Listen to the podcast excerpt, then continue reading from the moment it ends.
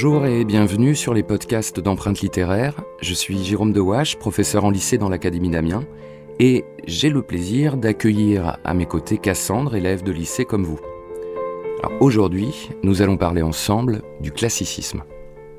Le mot classicisme, est-ce que ça te dit quelque chose? Hmm, Ça me fait penser à Louis XIV au XVIIe siècle. Très bien, oui. C'est tout à fait, ça. Euh, ce mouvement s'incarne dans la personne du roi euh, Louis XIV, le roi Soleil, et dans un pouvoir euh, fort et qui va être glorifié justement à travers les arts. Alors du coup, des règles très strictes vont définir ce, mouvement, fondé sur la raison, un idéal d'ordre et de mesure, et qui prend les anciens comme référence absolue.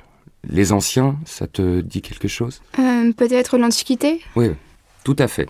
Quelles sont les grandes idées euh, du classicisme? Alors, il y a un idéal, c'est celui dont je, parlais tout à l'heure, c'est un idéal de mesure. Et deux mots qui vont permettre aussi de résumer, placere et docere.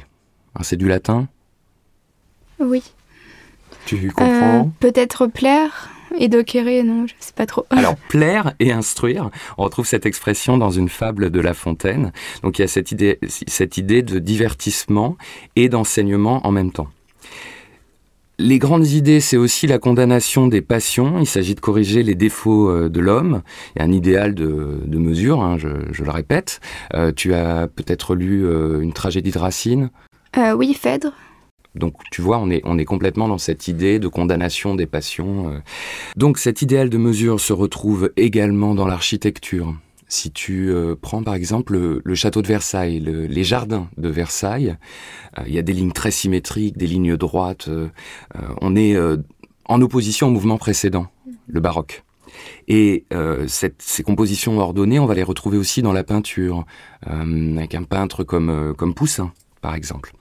Cet idéal de l'art, c'est aussi un idéal aristocratique, euh, celui qu'on a appelé euh, l'idéal de l'honnête homme. D'accord, merci.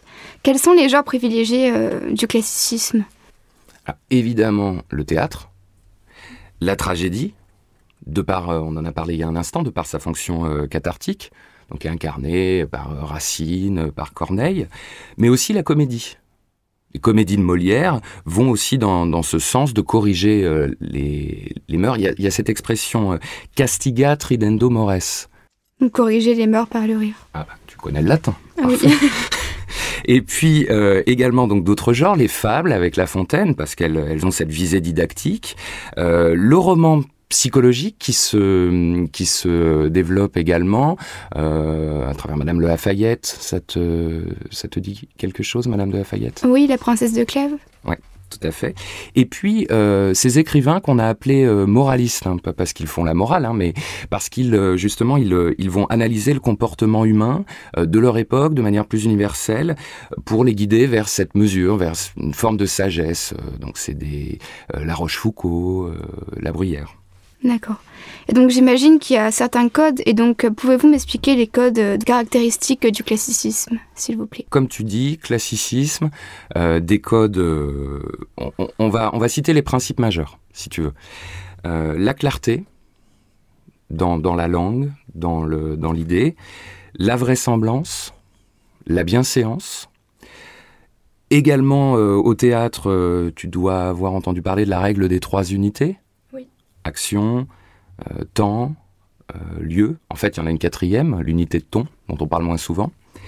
Euh, alors tout ça, c'est repris dans un ouvrage de Boileau qui s'appelle L'art poétique, qui est un ouvrage majeur du XVIIe siècle, justement, qui reprend ces codes.